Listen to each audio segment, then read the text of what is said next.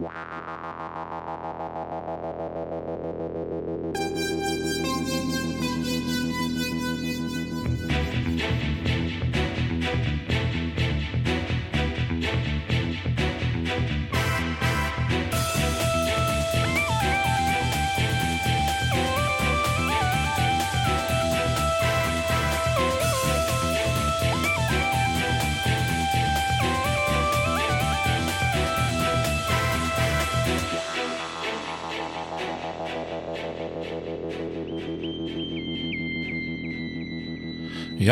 Einen wunderschönen guten Abend da draußen. Hier ist Radio Freies Erdruss mit einer weiteren Folge zur Miniserie Periroden Atlantis, Teil 4. Wir haben immer noch keinen Namen, ähm, aber ich habe einen Etruser, der heute mit mir dabei ist, nämlich wie immer der Markus. Grüß dich, Markus. Einen wunderschönen guten Abend. Ja, bin mal gespannt, ob wir uns noch irgendwie zu einem Namen entscheiden können. Ansonsten Ja, wird das die Serie ohne Namen. genau. Apropos, apropos Namen. Wir haben immerhin zwei Vorschläge bekommen vom Mark. Oh, oh. Und zwar ähm, einmal Welle. Ich hoffe, ich habe es jetzt irgendwie richtig äh, aufgeschrieben. Welle 135,33. Er bezieht das, wenn ich es richtig verstanden habe, auf die Space Shuttles. Die sind insgesamt 135 Missionen geflogen. Und die letzte war die äh, der Orbiter Atlantis. Und das war die 33. Deswegen 135, 33. Eine nette Idee. Mal gucken. Ja, das ist ja, ist ja, ist ja doppelbödig. Ne? Also, Genau. Und es wird Das auch erschließt sich nicht sofort. Genau, und es wird auch nicht, ähm, nicht besser, nein, äh, nicht einfacher, Entschuldigung. Ähm, das, Entschuldigung. Nein, nein, nein. Es sind, besser. ja. das sind zwei schöne Vorschläge, ich, die beide Ich, ich, höre, ich höre da negative Vibes diesem ähm, Vorschlag. für gegenüber. negative Vibes, für negative Vibes ist hier der Markus zuständig. Was? Ja, Nein. ja. Du hast gesagt, das wird Ja. nicht besser. Also, jetzt lass mich doch erstmal ausreden. Ähm, der zweite Vorschlag, nicht weniger tiefgründig, ist das Ende des Orbiters. Er meinte, da die Atlantis ja untergeht, vielleicht auch in der Miniserie. Also wir gehen hier, also bin ich mal der gespannt. Kontinent jetzt. Ja. Der, äh, nehme ich, nehm ich mal an, ja, also die Atlantis, also die Atlantis selber ist ja untergegangen, als auch der Kontinent, ne? Also. Mhm. Und ähm, ja, ich, pff, ich würde jetzt mal schätzen, dass er nicht in der Miniserie untergeht. Weil dazu müssten wir noch fünf Jahre überbrücken. Ne? Wir sind zeitlich Ja, fünf Jahre vorm. Untergang. Also aber der Name, ne, Ende des Orbiters, Atlantis, und spielt dann natürlich auch auf den Untergang der Atlantis als auch, also des Shuttles als auch des Kontinents an. Und gleichzeitig äh, benutzt er den Namen Orbiter, was ja dann, er sagte, was auf die Ritter Aura Peris anspielt. Das ist nicht ganz, möchte ich mal ein bisschen korrigieren, sondern das sind ja die Peri, die Ritter der Tiefe hatten alle einen Orbiter. Also ist trotzdem eine coole Idee. Ja, ich das ist find- noch, noch, doppelbödiger als Genau. das. Also wir- wirklich geil um die Ecke gedacht in dem Fall. Finde ich jetzt als Name nicht so. Die Welle 135,33 finde ich schon. Eine Welle hat ja schon wieder irgendwas mit, mit Radio und sonst irgendwas zu tun. Also, also finde ich schon, schon mal eine, eine, eine coole Idee. Vielen Dank auf jeden Fall für die Einsendung. Du bist natürlich auf jeden Fall dann in der Verlosung mit dabei. Ähm, könnt, doch- könnt uns weiter noch ne, einsenden. Selbst wenn wir Genau. irgendwann sagen, wenn, selbst wenn wir irgendwann festlegen, So jeder in, Folge einsenden. 10 oder 11 oder so legen wir uns dann fest. Ja. Hm. Ja, frühestens. Oder 12. Genau. Ja, also wir verlosen auf jeden Fall alle, die bis Folge 12 eingehen. Es geht ja nicht darum, ne, dass wir, haben wir ja versprochen, so, Auf alle Fälle geht ein fremdsprachiger Peri genau. Geht raus und zwar raus. nicht, und zwar Ja. nicht an Markus. So. Also, wie, wie, wie, wieso wieso äh, bin ich jetzt da automatisch ausgeschlossen? weil hier gelost Vorher wird. hieß es immer, schickt was, damit es Markus nicht kriegt, damit Ja. er nicht der Einzige ist. Und das bin ich auf einmal komplett du hast dein, deine Chancen sinken ja, wenn das so weitergeht von Folge zu Folge. Es ist, ist, ist, ja, ist ja schon nur noch bei 33 Prozent, 33,3. ja, Periode. Deswegen, ich bitte um mindestens einen weiteren Vorschlag pro Folge. Das, also, ne, Markus Chancen von Folge zu Folge. Okay, damit, damit kann ich leben, dann äh, habe ich wenigstens endliche Chancen und nicht von vornherein null. Genau. Ich fordere übrigens eine notariell überwachte Auslosung. Ja? Also, ja. Du kannst gern vorbeikommen. ich bin kein Notar. Ne? Also, Du bist irgendwie Anwalt. ich bin irg irgendwie so eine Art Anwalt, ja. Genau. So, bevor Sorte. eine Sorte. Dann lass uns doch mal loslegen. Genau, wir haben hier Band 4, Peri Rodan Atlantis. Titel Der Raumschiffsfriedhof, Autor Olaf Brill. Wollen wir direkt kurz was zum, zum, zum Titelbild sagen? Ja, sieht kaputt aus alles, ne? Ja, sehr, sehr schön passend. Alles kaputt. Also wirklich sehr schön detailliert auch die ganzen Beschädigungen. Also Mhm. also man merkt wirklich, dass, also ich nehme mal an, dass das ja die, die, die Best Hope sein soll, was man da sieht, ähm, dass sie ziemlich schon zerlegt worden ist. Ja. Und ein Wunder, dass sie eigentlich noch da angekommen ist, wo sie jetzt ist. Es sieht allerdings nicht aus, als ob es im Weltraum wäre. Ne? Er weiß nicht. Also man, Ja. sie schwebt da scheinbar über irgendwas anderem kaputten. Ja, du hast ja die ganzen Lichtreflexe und so weiter und so eine Art Nebel. Also insofern Ja, stimmt. Ähm, sieht halt für mich sehr das erst, aber das ist, aber wie gesagt, rein optisch gesehen, sehr, sehr cooles Teil. Und dann haben wir da wahrscheinlich Perry oder Sichu. Ich glaube, Perry versteckt sich irgendwann mal irgendwo hinter, ne? Also wahrscheinlich Perry. aber es ist ja, ja genau, da diese ganze Schrott. Sehr schön gemacht. Ja. Okay. Dann gehen wir mal rein. Ich schlage auf. Ich will, Ja, auch, so- ich will auch so ein Buch haben, das quietscht, Ach so wie Markus. Ich Ja. habe nur ein quietschendes Mausrad.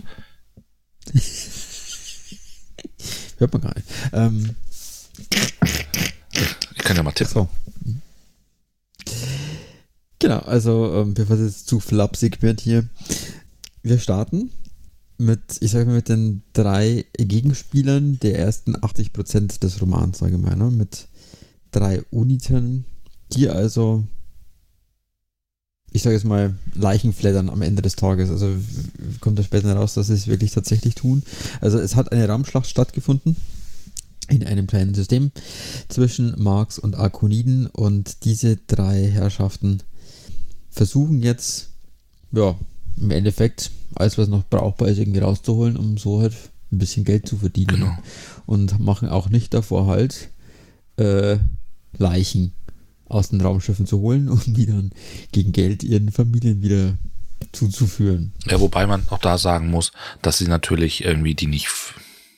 Ich will nicht sagen, dass sie sie nicht flattern, aber sie, sie spielen ja auch kein Leichennapping, sag ich jetzt mal, sondern ne, sie sind halt diejenigen, die die da rausholen und die dann quasi ne, zu den Akoniden zurückbringen Ja. und sagen, hier, könnt ihr haben. Ja, aber, aber gegen Geld. Ich muss schon, ich muss gerade sagen, irgendwie, ne, wenn ich mir so einen ersten Abschnitt dann schon mal anschaue, ja, stand, schrieb so, ne, ein Aggregat, ein Aggregatblock groß wie ein Haus schälte sich aus der Schwärze und trudelte direkt auf Giltank zu. Unwillkürlich zog der Uniter den Kopf ein, dämonische Schatten wanderten über die Oberfläche des Trümmerstücks. Das ist schon mal so ein geiler Einstieg einfach Mhm. in, in, in die Atmosphäre von diesem, von diesem Raumschiff Friedhof. Also der, der Einstieg war schon mal mit dem ersten Satz schon mal richtig geil Hm. los. Also man Also- hat gleich so eine, so eine Stimmung auch transportiert. Mhm, ne? Genau, genau, also richtig geiler Start. Also bevor, also eins muss ich noch vorschieben und zwar, wir konnten mit unserer Einschätzung des Ortes äh, falscher nicht liegen, ne? Komplett daneben. ja. Also ich möchte es, ich möchte es mal so formulieren. Ne? Also normalerweise, ne? wenn man ein Raumschiff hat, was bla bla bla Hope heißt, Ja. ne? Dann ist es eigentlich zwangsläufig so, dass du irgendwann mal zur Vega fährst. Ne? Punkt. Ähm, aber Ben Calvin Hardy bricht hier mit der Erwartungshaltung des Lesers, möchte ich mal sagen. Ja. Ja. Finden wir das Ja. gut? Nein, wir finden das nicht gut, ne? Nee, also es hätte die Vega sein müssen. Ja. Äh, ist das jetzt altleserisch, äh, konservativ? Nee, ich weiß nicht. Alt, Ähm. Altleserisch ist ein schönes Wort. Nee, ähm, na, komplett daneben. Ne? Also diese Spekulation ist dermaßen nach hinten losgegangen. Ich habe gerade so. verschlunzt oder mir nicht notiert, geguckt, in welchem System wir sind. Das ist aber auch, glaube ich, nicht so, Ich glaube, es ist nicht so ganz wichtig. nicht wichtig. Ja, Vielleicht beim Durchblättern jetzt, vielleicht, ähm, vielleicht finden wir es nochmal, ja. vielleicht kommt es nochmal. Ja. Auf alle Fälle, es ist nur eine Sonne ne? und ein Gasplanet. Ja. Also sehr überschaubar. Ja, wir haben die, die drei Unita, Giltank, Mekur und Glong. Long. Ne? Ja. Ma- Machen eher so einen abgeranzten Eindruck, schlagen sich halt als Beutesammler durch, die eben Hm. jetzt hier ne, nach der Schlacht der Marks gegen die Akoniden jetzt hier einfach ne, Material scheffeln Genau. und dann verkaufen. Und da drei sehr unterschiedliche Charaktere, ne? so insgesamt. Also dieser, dieser Mlikor, der ist immer so ein bisschen von Hass getrieben, ne? Also hat da seine Haradit noch äh, auf dem Plan, also möchte Verluste, die er erlitten hat, durch die Akoniden wieder rächen. Dann dieser Glong, also er ist so dieser, wie soll ich sagen, ja, der Chef von den anderen beiden, hm. so hm. tendenziell. Und ähm, hält sie eigentlich immer so ein bisschen raus aus der ganzen Sache. Ne? Wenn es ein bisschen kritisch wird, dann ist er irgendwie nicht dabei. Und ähm, es wird ja öfter mal kolportiert, dass er das so manipuliert, dass das auch so passiert. Dieser Giltank ist irgendwie, ja, eigentlich so, der ist, ja, ist ja ein nüchterner Typ. Ne, der macht das halt, weil er alles machen muss, weil er Geld verdienen muss. Der Arbeiter unter denen. Ich bin mir bei dem nicht so ganz sicher, also im weiteren Verlauf, ne, wie wird. Also er, er, er, wir kommen da später noch mit dazu, ne? Also, er trifft dann auf Casey und ähm, soll eigentlich das Talagon holen, aber irgendwie so richtig, ähm, richtig böse ist der auch nicht, ne? Also auch wenn sie sie dann irgendwann zwischendrin mal so generieren, so, ja, wir machen jetzt die fertig, ne? Die Akoniden, ne? Denen zeigen wir es, wir klauen denen das Schiff, aber so richtig skrupellos sind sie irgendwie alle nicht. Nee, die machen eher so ein, ja, mir fehlt jetzt das Wort dafür. Ähm, ja, böse sind die nicht, die sind halt einfach mhm. äh, Arbeiter, ne? Die machen halt da ihren, ihren Job. Genau, irgendwie so ein bisschen prekäre Verhältnisse ja, am genau. Ende des Tages. Ja. Und müssen halt irgendwie ihr Geld verdienen. Und insofern natürlich auch getrieben halt, ne? Also, also das ist deren, deren Motivation. Sie wollen Geld verdienen, ja. letztendlich. Ne? Genau. Aber eigentlich sind sie jetzt nicht so, sie sind nicht böse in dem Sinn, dass sie sagen, wir gehen über Leichen. Das tun sie nämlich nicht. Ja, aber, ne, ihr habt jetzt hier den Absatz auf Seite äh, 7, müsste es sein. Wo habe ich denn jetzt diese Stelle? Da. Ne, sie äh, ne, machen ihre Arbeit und sie taten dies mit Planung, Geschick und Kaltblütigkeit. Ne? Also insofern, das sind jetzt auch schon nicht keine, keine die machen jetzt schon kein Kaffeekränzchen. Nee, das sicher nicht. Ne? Genau, Aber es ne? sind jetzt auch nicht so skrupellos, wie, wie sie sich dann irgendwann mal selber generieren. Genau, irgendwas sagte ihm, dass die, ne, ihm Giltank, ne, dass die Schrottsammler ihr Glück bald ausgereizt haben würden. Ja, ja. Foreshadowing quasi. Dann haben wir hier mit den das Los hat ihn verdonnert, akonidische Raumsoldaten zu bergen, die sie später im neutralen Raum den Familien zur Bestattung übergeben sollten. Selbstverständlich gegen eine stattliche Bezahlung. Ja, also insgesamt sehr interessant gezeichnete und das durchaus plastische Figuren. Macht schon, macht schon mal richtig, also geht schon mal richtig geil los. Ne? Wie gesagt, diese mhm. Atmosphäre, mhm. die, die, die drei, der, der Raumschiff Friedhof macht schon mal eine geile, geile Stimmung ähm, auf. Ja, und dann ne, realisieren die was, da ist irgendwas, da kommt was. Und sie haben natürlich erstmal Panik. Die Marks sind da. Aber es sind nicht die Marks, es ist die Best Hope. die scheppern wieder zurück in den Normalraum. Genau. Also auf, dem, auf der letzten Schraube quasi. Und damit sind wir auch schon in Kapitel 2 und das Kapitel 2 mhm. beginnt schon auch mit einem geilen, mit einem geilen Spruch, sag ich jetzt mal, Nottransition. Mhm. Mit scheppernden Drecks, Drecksplatten, mit scheppernden Decksplatten und brennendem Triebwerk stürzte die Best Hope aus dem Hyper. Ja, man hat das richtig mit, mit, dass das Ding, ne, ja, im Weltraum brennt nichts, ne, aber dass das Ding wirklich so eine Rauchfahne hinter sich herzieht, ne, also. Mhm. Ja, das, das geht echt auf den Zahnfleisch, ja. Und Sichu sagt ja dann auch, ne, das Ding macht noch ein, maximal zwei Transitionen, ne, also man sieht mhm. dann irgendwie das, ne, und ähm, Roden Rodan und äh, Roden und Sichu ziehen quasi los. Das ist so mit einem mit einem Schraubenzieher und einer Rolle Gaffertape und versuchen dieses, versuchen das alles irgendwie zu basteln. Aber im Endeffekt ist es Sichu, ne, die dann alles schön schön repariert. Ne? Genau. Sichu muss es Also machen. nicht der große Perry, der studierte Hyperphysiker oder so, sondern mhm. Sichu schmeißt den da. Das heißt, die ist nicht nur die, diese Chefwissenschaftlerin aus dem Elfenbeinturm, sondern die kann da richtig Mechaniker. Ja, die ne? muss und, richtig, und die muss richtig ran, ja. Also nicht irgendwie so theoretisch nur, sondern die kann das. Und dann haben wir auch wieder Casey, die dann ihr so mhm. ihr Ding macht und ähm, ja, die nächste ungewöhnliche Erfahrung mitnimmt, ne? Den ersten, die erste Transition ja. ihres Lebens. Und, und Schwerelosigkeit, ne? Weil die ja, haben ja genau, keine, keine künstliche, keine künstliche Gravitation. Genau, richtig, ja. Diese Schwerkraft, die fehlt plötzlich. Und man zeigt also, also das ist ganz interessant finde, ne? also dass das, das in dem Punkt auch ähm, So thematisiert wird, dass sie den Roboter mittlerweile als solchen irgendwie akzeptiert. Ne? Also stellen wir mal so zehn Tage vorher, hm. hat sie diese Roboter noch für Magier in Rüstungen gehalten. Inzwischen weiß sie, okay, ist wohl eine Maschine. Eine ja. die Maschine aus Eisen, aber ähm, ja. Sie nimmt es so hin, ne? Also genau. Die, sie, sie ist die echt, es wird wieder weitergeführt, was wir die letzten drei Hefte auch schon hatten, ne? Dass sie, sie kommt schnell mit den Gegebenheiten irgendwie klar. Ja. Es ist immer noch echt eine krasse Sache, ne? Das mhm. muss man natürlich auch mal sagen. Ähm, also realistisch ist es nicht, dass, dass jemand aus so einer Welt dann auf einmal so damit umgeht, finde ich. Aber ähm, ist okay, es funktioniert. Ne? Also ich finde, der, der, das, das stört nicht. Finde ich auch nicht. Also vor allem ist es so konsequent. Man könnte sich halt einfach ein, ein Charakter, der sich halt einfach schnell auf so Situationen einstellen kann oder so, ne? Die halt einfach nicht so gefangen ist in ihrem Denken, weil weiß ich nicht, ne? Also gut, so hundertprozentig plausibel ist es vielleicht nicht, nee. aber ich kann sehr gut damit leben. Ja, genau, ja, ja, genau. Und was dann auch krass ist, ne, dass dieser Mutterschleim wohl doch nicht so gut getan hat, wie man vielleicht im letzten Heft hätte meinen können. Ah ja, ja, genau.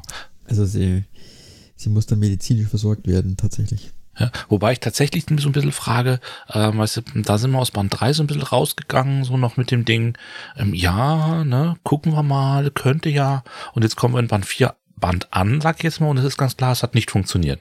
Hm. Und da hätte ich mir gedacht, okay, boah, das ging mir jetzt irgendwie so ein bisschen zu schnell. Ne? Hätte man das, das hätte ich jetzt irgendwie schöner gefunden, wenn das innerhalb eines Bandes. Oder wenn man das jetzt noch irgendwie ein paar Seiten jetzt noch mit rum. Aber es ist einfach von vornherein klar, äh, wir bauen in Band 3 so ein Mysterium auf, um diesen Schleim. Und in Band 4, es wird nicht aufgelöst, also es wird quasi nicht aufgelöst und es wird einfach klar gesagt, nee, das war's nicht. Und das fand ich so ein bisschen schade. War das so? Also so hatte ich es verstanden. Ich meine, mein, zumindest, zumindest ähm, hat sie irgendwie körperlich darauf reagiert, ne? Ja. Aber ob das vielleicht doch noch irgendwie so implizit oder indirekt irgendwie eine positive Wirkung später noch hat, weiß ich nicht. Könnte noch sein. Fände ich schön. Aber sie zeigt dann auch nochmal ihre Empathie, ne? Mhm. Ähm, an äh, die eine Stelle, ohne genau zu wissen warum, legte Casey ihre Hand auf eine Stelle auf Perrys Brust. Du bist älter als es scheint, nicht wahr? Perry sah sie an, als habe er ein Gespenst gesehen. Ne, also die, die, die, wieder diese Empathie, die sie so hat, ne? Die, mhm. Wo man so nicht genau weiß, ist es einfach jetzt mal grundsätzlich ein Charakterzug oder ist da vielleicht auch irgendein parapsychisches Talent dahinter? Wird auch nochmal thematisiert. Ich glaube schon, dass sie da irgendeine gewisses, eine gewisse Mutantenfähigkeit in irgendeiner ja. Form hat. Was ja vielleicht auch wieder dazu führt, dass sie einfach mit diesen Gegebenheiten so gut klarkommt, ne? Mhm. Weil sie vielleicht instinktiv halt irgendwie die Zusammenhänge doch irgendwo begreift. Ne? So, rede ich mir gerade mal so schön die hm. Sache. Ja, und ein ganz wichtiger Punkt, ne? Ähm, sie stoßen auf dieses Logbuch. In diesen Logbucheintrag, den der Kommandant der, der, der, der Logtei da, da aufgenommen hat.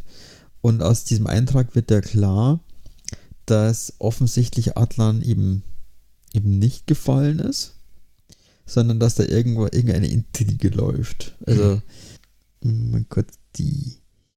Er sagt, ich habe viele meiner Männer verloren, auch die Tosoma war darin verwickelt, also diese Raumschlacht. Das Flaggschiff des Kristallprinzen. Und dann weiter. Aber es war eine Falle. Wir haben Funknachrichten abgefangen, die es eindeutig belegen. Alles ein abgekartetes Spiel, eine Verschwörung. Kommandant Tarz hat einen Notruf gesendet, der war fingiert. Die Tosoma ist nicht vernichtet. Ich weiß um das Schicksal des Kristallprinzen. Also im Endeffekt das, was wir, was, was wir als Leser ja schon wissen, ne? mhm. dass ähm, da offensichtlich nicht alles so ist, wie es scheint. Und im weiteren Verlauf kommt dann raus, dass offensichtlich diese ganze Raumschlacht irgendwie mysteriös ist. Ne? Ja, es ist, ähm, wo irgendwie so uralt, also, also zumindest in Jahre gekommene Raumschiffe eingesetzt worden sind. irgendwie so, ne, braucht man nicht, verschrotten wir mal auf dem Wege. Ähm, also das, dieses Geheimnis, das hier um Atlan gesponnen wird, das wird nochmal weiter aufgebohrt, mhm. quasi, ja? nochmal, nochmal größer gemacht. Der blaue Riese oder das System ist übrigens, oder das, das, das Stern ist übrigens Grixlira. Naja, hm, ich lese auch gerade. Eine Markname. Ja, klingt so. Ja. Genau, und da springen sie jetzt hin, ne? Weil sie sich erhoffen, da in diesem Raumschiff Friedhof ein bisschen mehr zu erfahren. Genau. Genau, dann springen wir wieder zu den Unitern zurück. Und die kriegen also mit, hey, dieses ominöse Raumschiff taucht also hier auf. Also sie vermuten ja erstmal, ähm, wer weiß was, ne? Erst denken sie, es ist eine ganze Flocke, Flotte. Ja. Und dann denken sie, ähm, es ist einer von den, von den Marks oder so. Und dann denken sie, ah, Mist, die Akonid ist auch nicht gut. Und dann stellen sie fest, okay, ist nur ein kleines Schiff. Und dann so, okay, es ist ein kaputtes kleines Schiff. Egal, wir wollen es entern. Und dann stellen sie fest, sind nur drei Leute drauf. drei gegen drei. Total fair. Stimmt, ja. Die Haluta scheinen sie noch nicht zu kennen. Nee, klar. Und es muss ich gleich die Stelle suchen, weil da kommt mir was voll Cooles drin vor. Ich weiß nicht, ob dir das aufgefallen ist. Es ist einmal die Rede von einem ilsebilianischen Flunderfisch. Ist dir das aufgefallen? Nee. Oder, äh, Beziehungsweise, weißt du, was ein ilsebilianischer Flunderfisch ist? also, ich sag mal so, ähm, die, die, die, meinen das Raumschiff, wo sie sich dahinter verstecken, ne? Aber ich weiß nicht, was ein ilsebilianischer Flunderfisch ist. Es gibt, es gibt, und ich weiß das, weil ich das vor kurzem erst mit meinen, mit meinen Kindern gelesen habe, ein Märchen aus Norddeutschland. Das heißt vom Fischer und seiner Frau. Okay. Und jetzt muss er überlegen, ob er das wieder hinkriegt. Also das, äh, der Fischer angelt einen Butt. Und der bittet darum, dass er weiterleben darf. Und der Fischer lässt ihm, ihm, ihm die Freiheit. Und die Frau sagt dann, nee, dann hättest du doch wenigstens was von ihm wünschen können. und ähm, dann geht der Fischer wieder ans Meer, ruft diesen Butt und wünscht sich, ich glaube, das erste Mal eine Hütte. Und dann sagt die Frau so, ja, aber hm, hättest du was Größeres auch wünschen können. Und es geht ein paar Mal so und ich glaube bis dahin, dass sich die Frau wünscht, dass sie Päpstin ist oder irgend so ein Käse. Ne? Also die ist einfach immer unersättlicher. Und das, was der, was der Fischer ähm, immer ruft, um den Butt wieder an, an, an, ans Ufer zu holen, ist Mantje, Mantje, Tempete, Butje, Butje in der See. Meine Frau, die Ilsebill, will nicht so, wie ich es will. Also die Ilsebill, ne? Mhm. Die Frau heißt so. Und ich hab, muss so lachen, als ich das lesen, gelesen habe. Fand ein sehr, sehr schönes Detail. Ja. Also das ist bestimmt kein Zufall. Der gute Olaf Brill ist ja auch Er Norddeutscher. soll, er soll, er soll aus, dem, aus dem Norden kommen, hört man ja. Mhm. ja, dann ansonsten ähm, kriegt die Unita dann nochmal so eine zusätzliche Motivation, sich mit diesem Raumschiff hier zu beschäftigen. Sie machen nämlich eine Ortung und orten irgend so, ein, so eine ganz tolle Hyperenergiequelle. Offensichtlich das Was? Talagon. Kann das bloß sein, ne? Genau. Und da frage ich mich, warum konnten, war- warum konnten denn im letzten Heft die Akoniden im Sonnensystem das Talagon auf diese Weise nicht orten? Weil sie nicht danach gesucht haben. Meinst du wirklich? Ich habe keine Ahnung. Vielleicht haben die Uniter bessere Also, Ich glaube, die Hyperraum. Uni, die Uni vor 13.000 Jahren, die sind ordnungstechnisch den Akoniden weit überlegen. Auf jeden Fall. Offensichtlich, ne? Also so ist es der einzige Erklärung. Ich glaube mal so, man könnte jetzt irgendwie hingehen und sagen, die haben das Schiff gesehen, die wissen, wo dieses Schiff ist.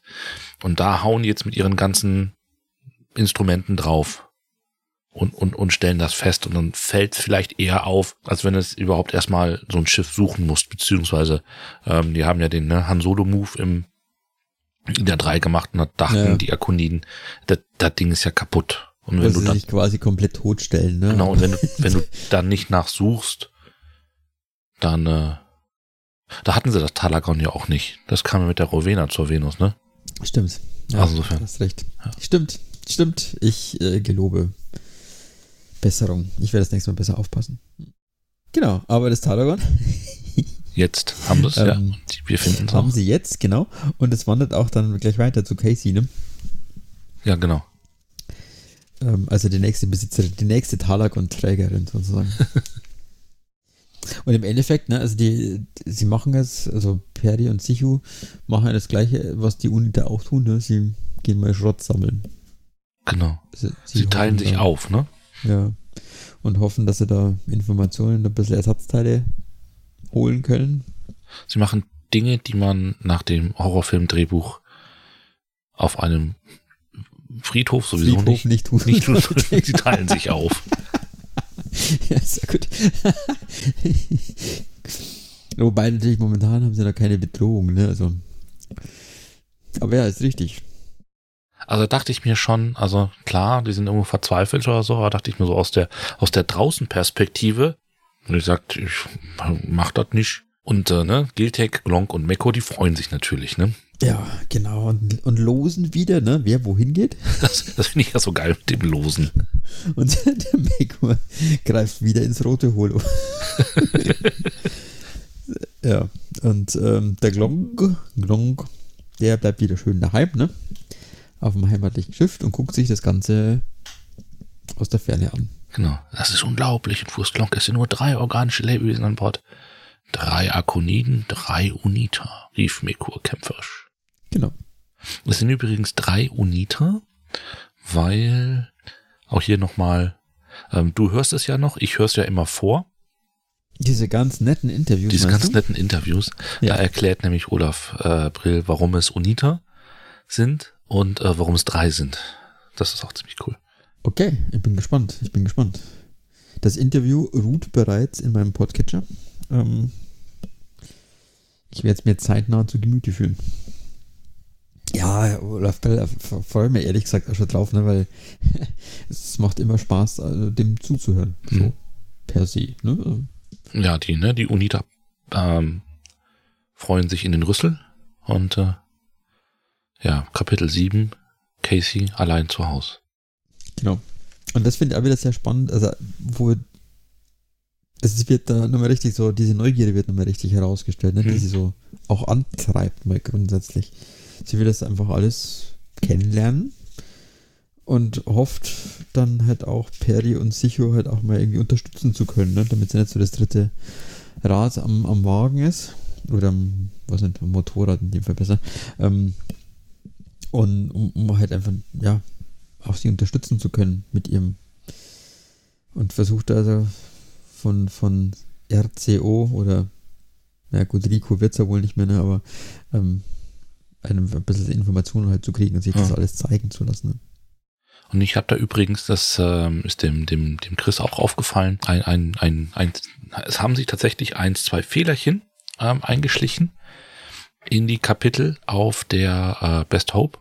Nämlich hat der Olaf dann auch äh, zugegeben, das ist aber auch tatsächlich nicht einfach. Und zwar vergessen sie ab und zu, dass die da keine Schwerkraft haben. Weil nämlich Ja. der Eisenmann ging mit eckigen Bewegungen voran. Nee, der, nee, tut er nicht. Außer er hat äh, Expansche Magnet, Magnetstiefel. Genau. Er hat ähm, Elektromagneten im Fuß. Ich finde aber grundsätzlich ist es irgendwie so, das wird man natürlich, also jetzt mal vollkommen egal, ob es jetzt irgendwie äh, Star Wars oder auch Star Trek Aber, ist. Moment, ich habe es gerade aufgeschlagen hier, ne? Also die Schwerkraft, wie Perry und Sicho es nannten, wenn Menschen die hochsprangen auf den Boden zurückkehrten, war auf der Best Hope wiederhergestellt. Also in Kapitel 7 ist es wieder da. Okay, dann äh, gibt's aber vorher Anstelle. Das mag sein. Aber dann- Aber genau hier, ich habe es just gerade aufgeschlagen, zufällig. Also, Ähm, ich nehme alles zurück und behaupte das Gegenteil. Ich finde aber grundsätzlich schon mal cool, dass sie im Prinzip darauf mal hinausgehen, ne? Oder ja, sagen, dass eben, ne, keine Energie oder wenig Energie, keine Schwerkraft. ja. Das kann man bei dem Titelbild total vorstellen, wenn dieses Raumschiff da Hm. tendenziell keine, keine äh, Gravitationsgeneratoren mehr hat. Genau. Und dann fand ich einen sehr geilen Dialog, ne? RCO oder Rico, wie groß ist der Weltraum, der Weltenraum? genau. Und er ja. irgendwie dann irgendwie sagt, das, das ist jetzt mal wieder so ein geiler Punkt, wo eben schon noch dargestellt wird, dass die eben aus einer ganz anderen Welt kommt, Ja. ähm, weil sie und der Roboter über, überhaupt nicht miteinander klarkriegen, wie groß das jetzt ist. ja. Was war eine Milliarde? Was war ein Lichtjahr? Das, das ist eben schon so ein Punkt, wo man eben sagt, das, das kapiert sie halt einfach nicht. Ja. Also, und dann ist eben so, wenn du die Casey auf so ein Level runterbringst, wie sie eigentlich nach realistischen Maßstäben funktionieren müsste, würde sie in der Geschichte nicht funktionieren. Und deswegen ja. musst du sie etwas erhöhen, sag ich jetzt mal, und bringst aber mit den Elementen immer noch rein, dass sie eben komplett fremd ist. Und damit ja. kann ich mehr als leben. Ja. Ja, klar. Sonst sagt sie nur in der Ecke und also macht zu, wahrscheinlich, ne? weil sie völlig überfordert ist mit der Situation. Aber in der Tat, der Dialog, den du gerade ansprichst, der ist sehr schön. Also, das ganze Kapitel, ne, geht ja im Prinzip darum. Auch so, dass sie irgendwie du meinst wohl, ich könnte keine Raumschiffkommandantin werden. Und dann so, ne, Enrico dann, ne, das entspricht nicht der Tatsachen. Sie können Raumschiffkommandantin werden. Dafür ist jedoch eine Ausbildung notwendig, für die wir keine Ressourcen haben. Okay. Also, ne. Genau, also Frage, muss man als Kommandantin alles selber machen?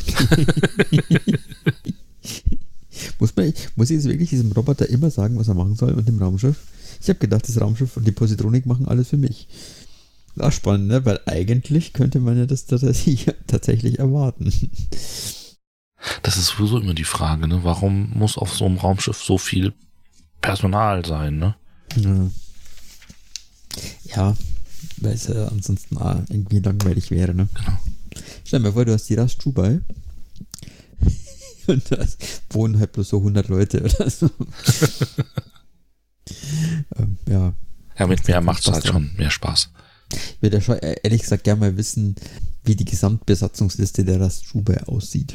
Womit wir wieder ganz zufällig beim Datenblatt ja, der Raststube also, werden. In diesem Datenblatt müsste das eigentlich stehen. Ja, genau. Ja. Das wäre schön zu haben. Mhm. Mhm. Ben hat er schon vermeldet. Ich meine per Twitter. Er nicht. Dass er da nicht die Herrschaft drüber hat. Aber Ben, hey, Fix verschlüsselt per E-Mail. Kein Problem, wir können schweigen. Genau, wir verraten es nicht, zumindest Nein, nicht deutlich. Niemanden so richtig. Ja. Vielleicht anderen Erdrusern oder so. Aber sonst, hey, hey. Erdrus, Erdrus schweigt. Erdrus schweigt. Ja. Richtig, richtig. Ja, dann äh, gehen wir mal weiter. Ähm, genau, also. Wird, ähm, wird schön geplündert. Ja, Gilhing dringt noch ein in die, in die, in die Best Hope mhm. am Ende dieses Kapitels. Ne? Und ähm, Casey überlegt sich, was sie wohl mit dem Talagon anfangen soll. Ne? Und Kapitel 7 endet mit, dann hatte sie eine Idee. Und welche Idee es ist, weiß man bis zum Schluss irgendwie nicht. Ja.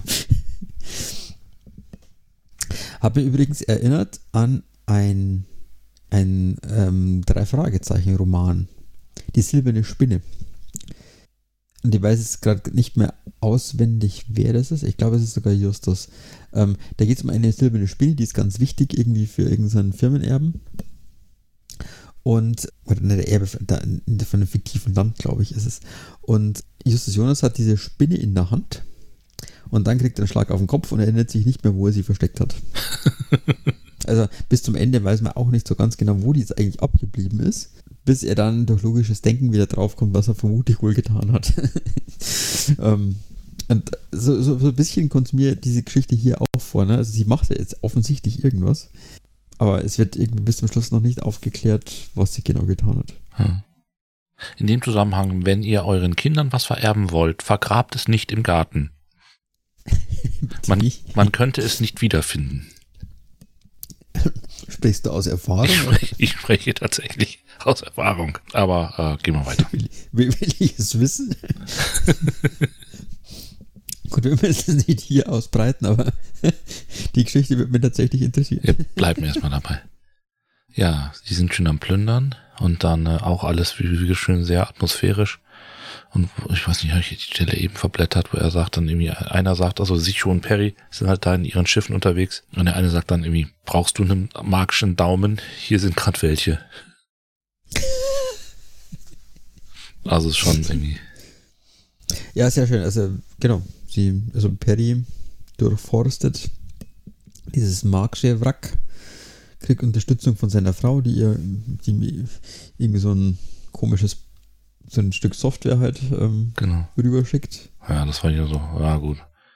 Was du brauchst, ist ein Unterprogramm, das der Maschine vorgaukelt. Du kennst den Zugangscode, den, den Kommandanten. Hier, ich hab's. Ich schick's ja. dir rüber. per Hallo, WhatsApp. Sicho, die Chefwissenschaftlerin der Liga Freier Galaktiker. Natürlich hat die das drauf. die hackt einmal die Venus-Positronik mal so nebenher Ja. und deaktiviert den Taxastrahl mit einer Hand. ich finde das nur konsequent dargestellt. ja, klar, natürlich. es ist so, so ein bisschen so, hey, ich habe da mal was vorbereitet. Aber ähm, am Ende des Tages, Wenn es klappt, sieht's gut aus. natürlich. Und Ja. Sichu hat das drauf. Am Ende von Kapitel 8 macht Perry dann Kontakt mit dem äh, Mekur. Genau. Kapitel 9 beginnt dann mit einem meiner äh, Lieblingssätze aus dem Roman. Äh, Sichu Dorksteiger war frustriert, während der feine Herr Risikopilot die Marktpositronik nach einer Spur des Kristallprinzen durchstöberte, war Sichu im Wrack des akonidischen Kugeltraumers schwer beschäftigt. Unermüdlich suchte sie nach dringenden Ersatzteilen für die Westhope großartig. Ich hab so gelacht. ja. Das ist eben nicht so dieses, Wir haben nicht gelost, ne? dieses ganze Ding zwischen Sichu und Perry, so ganz viele kleine Dinge, eine Berührung hier oder sowas da. Ich glaube, irgendwo berührt er irgendwie an der Hüfte oder sonst irgendwas. Ja. Das ist so großartig. Also insofern. Ja, finde ich auch. Also das ist echt diese Beziehung zwischen den beiden. Es ist, es ist echt Beziehung, ne? Also, weiß nicht, wie es dir geht, aber wer hat nicht schon ähm, solche Sachen mal über seine Partnerin auch gedacht, ne? Ja. Die feine Dame macht jetzt hier das und ich muss hier. Ja, also es ist total, Total. Äh, menschlich und eben auch so zwischenmenschlich halt. Also, ne, dass die wirklich miteinander oder übereinander und so weiter. Also, und es ist klar, ähm, greif mal ganz kurz, ähm, jetzt Folge 30, die wir jetzt äh, Zeit der Aufnahme heute veröffentlicht haben, wo wir über Felmer und äh, Tiffler. nee, Felmer und das Chaofaktum, ne? Oder wie hieß Achso, der Roman? ja. mm, ja mm. ähm, wo, wo, wo Felmer Leute dann irgendwie erzählt oder denkt, dass im Prinzip 99 Prozent aller Gedanken, die, die er mitkriegt, Bullshit. also, also irgendwie äh, Hunger, Sex, Beruf. Und es ist irgendwie überlegt, und das ist eben so ein bisschen dieses, ne, man darf auch mal irgendwie einen Fluch über den anderen denken. Man ja, sollte klar. sich halt überlegen, ob man alles sagen muss, was man sofort denkt. Genau. So, und Problem ist, irgendwie war wohl schon jemand vor ihr da und hat alles geflittert. Ja. Also sie kriegt jetzt nicht so alles, das, was sie so haben möchte. Ne? Ähm, findet so einzelne Dinger, so ein paar Milo-Kits. Und ja, ihr Roboter darf dann dieses Konglomerat nach Hause transportieren. Ja, und muss dann echt, und dann kommt noch so, so ein kleiner Spannungsmoment, weil sie muss dann wieder zurück zur Best Hope und muss es im Endeffekt dann mit, mit, mit ihrem Sauerstoffvorrat regeln, ne? Dass sie Mhm. da hinkommt. Ähm, sehr, sehr, sehr, sehr aufs Primitive zurück, zurückgeworfen, aber es klappt am Ende des Tages. Ne? Sie kommt wieder zurück und ja, wird dann mit einem Uniter konfrontiert. Und ähm, ich sehe gerade auf Seite 75 muss es sein, ähm, dass Olaf selber spoilert, warum, ne? Warum drei Uniter? Er sagt nämlich, ne, ihre Namen, bla bla, Rodan hat es also nur mit drei Gegnern zu tun. Ne, auch hier nur drei. Drei Uniter. Wie die Uniter, die Crest getötet hatten. Hm, okay. Ne? Und das war dann auch irgendwie so der Kniff, äh, warum es dann auch ähm, drei Uniter geworden. Also es halt der Perry da getriggert werden, oder? Mhm, genau. Das war das, war das so der, der Ja, so als Anspielung auch da drauf. Ja. Ne? Also insofern Ja. hätte man hätte ja auch zwei oder fünf irgendwie nehmen können. Ja. Genau, weil er muss ja dann unmittelbar mit, mit, mit, mit, mit, mit Mekur auseinandersetzen. Es kracht und blitzt so ein bisschen. Aber dann äh, tauchen tatsächlich Raumschiffe der Marks auf. Und äh, irgendwie ist dann dieser Heimatnesttrieb der Uniter doch so stark, dass sie alle sich wieder zusammenfinden und versuchen abzuhauen. Und das ist so der Punkt, wo ich mir gedacht habe, so, ja, das hat man sich so schön diese Konfrontation so aufgebaut, ne? Mhm. Und man sieht ja dann im nächsten Kapitel auch, dass der, dass der Gilhenk da in, in der Best-of durchaus nochmal ziemlich, äh, ziemliches Chaos angerichtet hat und alles durchsucht hat und alles kaputt gemacht hat und so. Und, äh, und dann kommen die Marks und die sagen, okay, tschüss, wir hauen ab.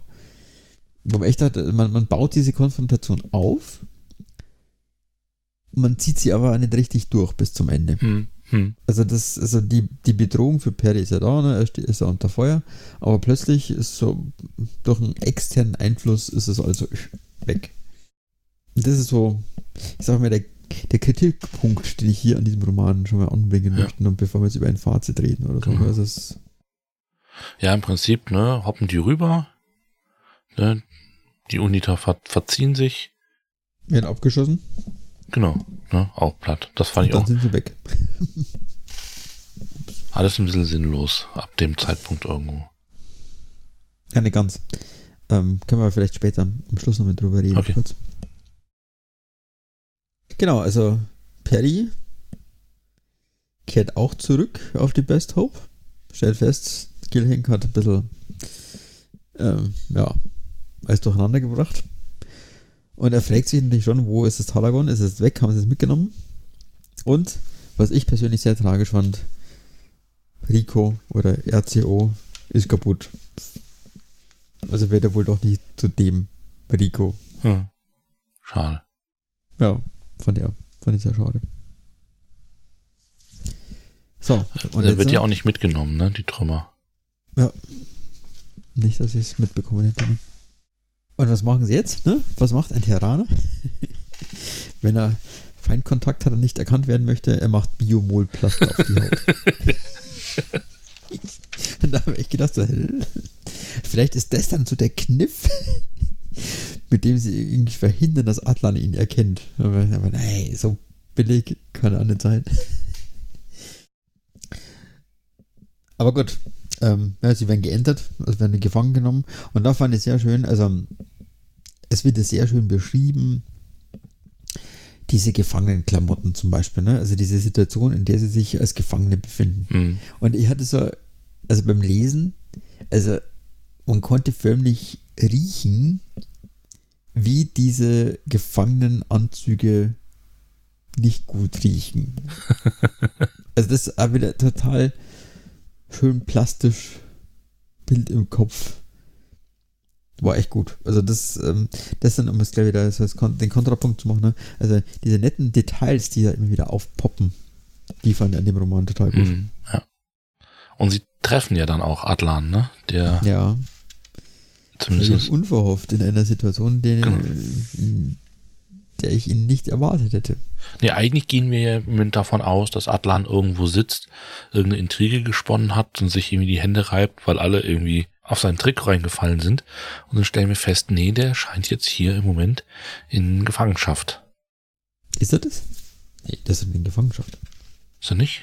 Nee. Der, der, ganz, also ganz am Schluss, der letzte Satz ist doch, ähm, sagt doch der Mark zu ihm, Moment, muss nach hinten blättern. Ah ja, genau. Ja. Mit rauer Stimme antwortete der Mark, jawohl, Hochedler. Also der ist ja Ja, durchaus, ja. Ja, ja, hat ich hab's jetzt in irgendwie, der Hand, ne? ich hab's jetzt irgendwie falsch, ne? Was machte sein Freund bei den Marks? Wieso begleitete er die Methan-Ebner, als wären sie keine Kriegsgegner, sondern Verbündete? Ja, genau. Ich kenne das ist das krass, also irgendwie, also man hat ja schon das Gefühl, es ist eine Intrigie irgendwie am Laufen. Also Mhm. man hat ihn irgendwohin verbracht, man weiß nicht genau, wer das war oder in welchen Umständen, aber bisher hatte so, also war mein Eindruck, dass das nicht unbedingt von Atlan so geplant war, ne? Also auch wenn natürlich ähm, Rowena am Ende des letzten Romans irgendwann sagt, ne, sie muss jetzt mal beim Kristallprinzen nachfragen, wie es weitergehen soll. Aber ähm, spätestens hier wird ja klar, dass er ganz eindeutig da irgendwie mit die Fäden zieht. Also das ganze offensichtlich gefakte Raumschlacht, in der er gefaked äh, zu Tode kommt und hier irgendwie zusammen mit den Marks irgendwie irgendwas austüftelt. Also ja, total krass. Also so, so, so äh, hat mich sehr verblüfft. Ja, aber Atlan und Marx. Ja. Und ich, hab, ich muss gestehen, ich habe die, die, die, die Romane oder ich habe es in den Silberbänden gelesen, jetzt irgendwie nicht so präsent, aber ich, das kann ich mir noch nicht, noch, nicht so richtig Ja, das, vorstellen. das ist genau der Punkt, ne? Das ist genau der Punkt. Weil es geht ja immer nur um Konfrontation mit den Marks, ne? Da kriegt er von ES dann ja auch die entsprechende Bewaffnung gegen, gegen die Marks, um, um die halt niederhalten zu können. Äh, Also ist es nicht unser Atlan, oder? weiß ich nicht. Oder irgendwas, was er unter Adlan halt mal wieder nicht oder höchstens so ungenau erzählt hat. Wir wissen ja, er ist, er ist ein unzuverlässiger Erzähler. Ja. Hey, und hallo, wer mit der Größe seiner Insel da irgendwie Geschichten erzählt, der äh, erzählt vielleicht auch die Geschichte nicht ganz so Ja. detailliert, ist richtig. Nee, keine Ahnung, weiß ich nicht. Aber das ist ja genau, also ich finde, dass dieses Rätsel, was denn da dahinter steckt, einfach noch eine Nummer größer wurde, ne? Das Ja. wurde von Roman zu Roman wird es immer mehr aufgebaut. Jetzt müssen sie aber auch, wie gesagt, wir sind jetzt vier durch, wir sind jetzt, haben jetzt ein Drittel durch. Jetzt brauchen wir aber auch demnächst mal ähm, Antworten. Das ist ein bisschen wäre schön, ja. Ja, Mhm. Weil sonst wird es irgendwann Wobei zu der groß. nächste Roman heißt ja Die Kralasinen. Es geht wahrscheinlich um Rowena, die möglicherweise eine Kralasinin ist. Äh, vielleicht kriegen wir jetzt so eine Origin-Story erstmal nochmal. Ja. Die möglicherweise auch den einen oder anderen Hintergrundpunkt erläutert. Ja gut. Bin grad von dem, ich lese jetzt grad Wim Wandermann, die 30, 68, 31, 68, bin grad frustriert.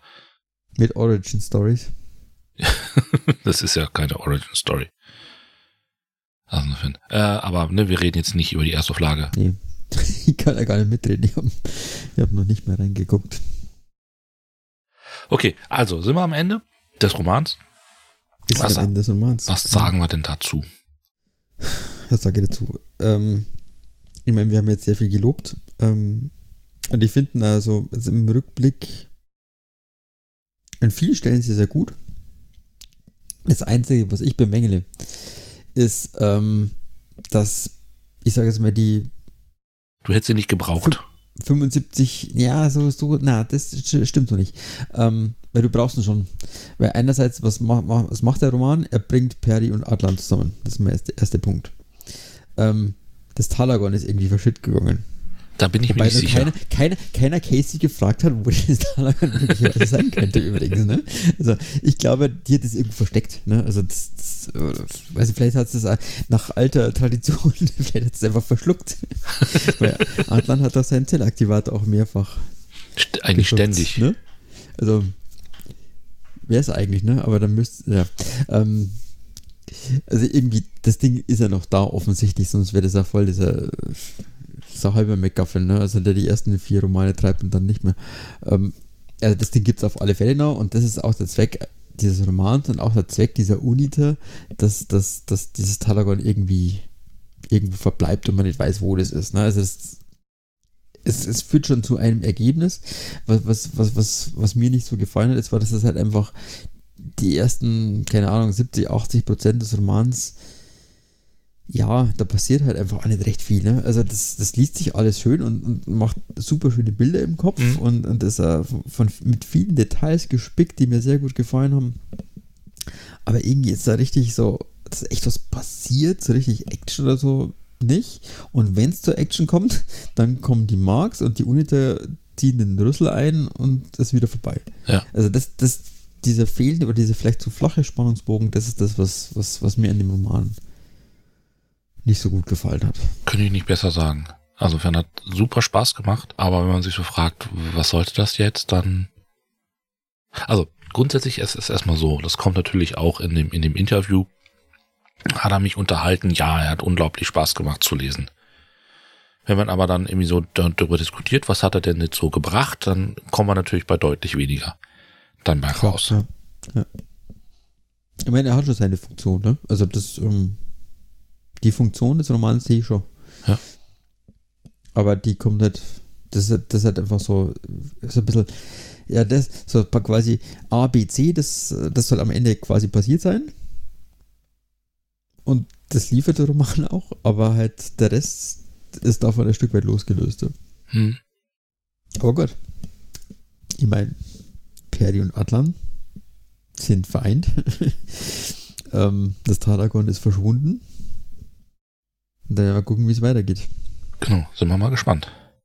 Ja, aber ansonsten, also, um jetzt mal so eine Wertung abzugeben, natürlich ist es dann ein, ein, ein waagrechter Daumen bei mir, weil halt flacher Spannungsbogen und so weiter ist eher so unterdurchschnittlich dann bei mir angekommen, aber ähm, vom Schreiberischen her, von den Bildern im Kopf war natürlich dann deutlich. Ja. Ich hasse eigentlich wieder. diesen Satz nach dem Motto, ähm, bla bla bla, aber war gut geschrieben.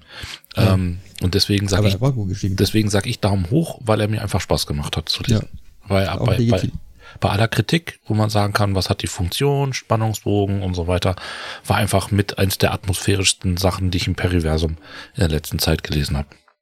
Ja, das äh, kann ich so akzeptieren.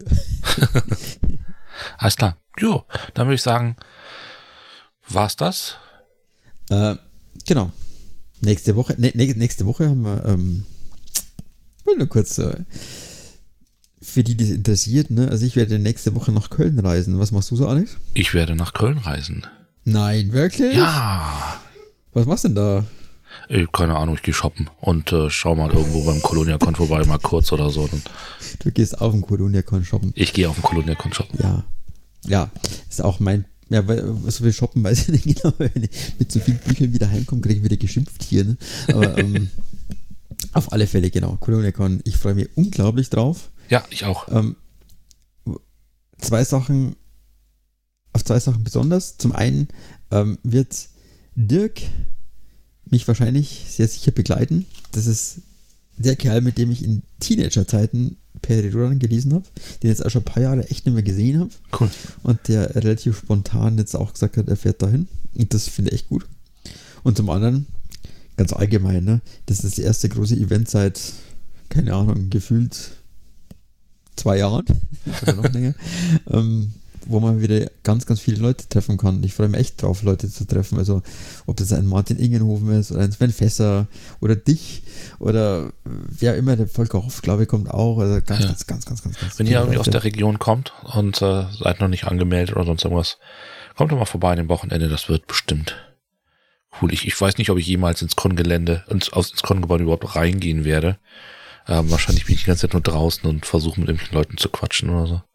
Aber das Programm ist auch wirklich, also es ist schon ein geiles Programm, also insofern. Also für Perdi-Freunde auf alle Fälle jede Menge geboten, auch viele Prominenz da.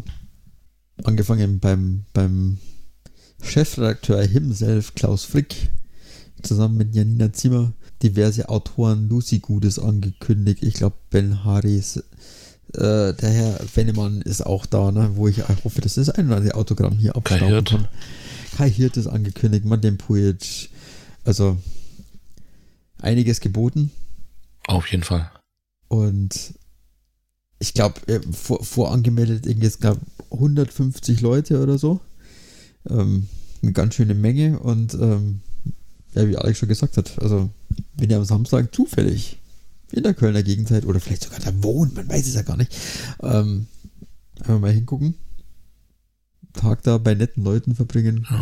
Ich muss noch Das irgendwie schauen, wie ich dann irgendwie, ich muss noch meine Lesezeichen, unsere Lesezeichen hinschicken, damit die in die Kontüte kommen. Ähm, Habe aber auch für die Interessenten bestimmt noch ein paar Aufkleber dabei. Wer mich ja so anspricht, kann gerne Genau. auch noch einen Aufkleber. Genau, natürlich. Jederzeit. Wir unterschreiben die auch, die Aufkleber. Also wer es Will braucht, keiner haben. Will keiner haben wer es aber, braucht, ähm, kriegt auch einen Aufkleber unterschrieben von mir. Aber ähm, ich glaube, schöner sehen sie ohne aus. Du musst halt ein bisschen deine, musst deine Unterschrift halt ein bisschen üben, ne?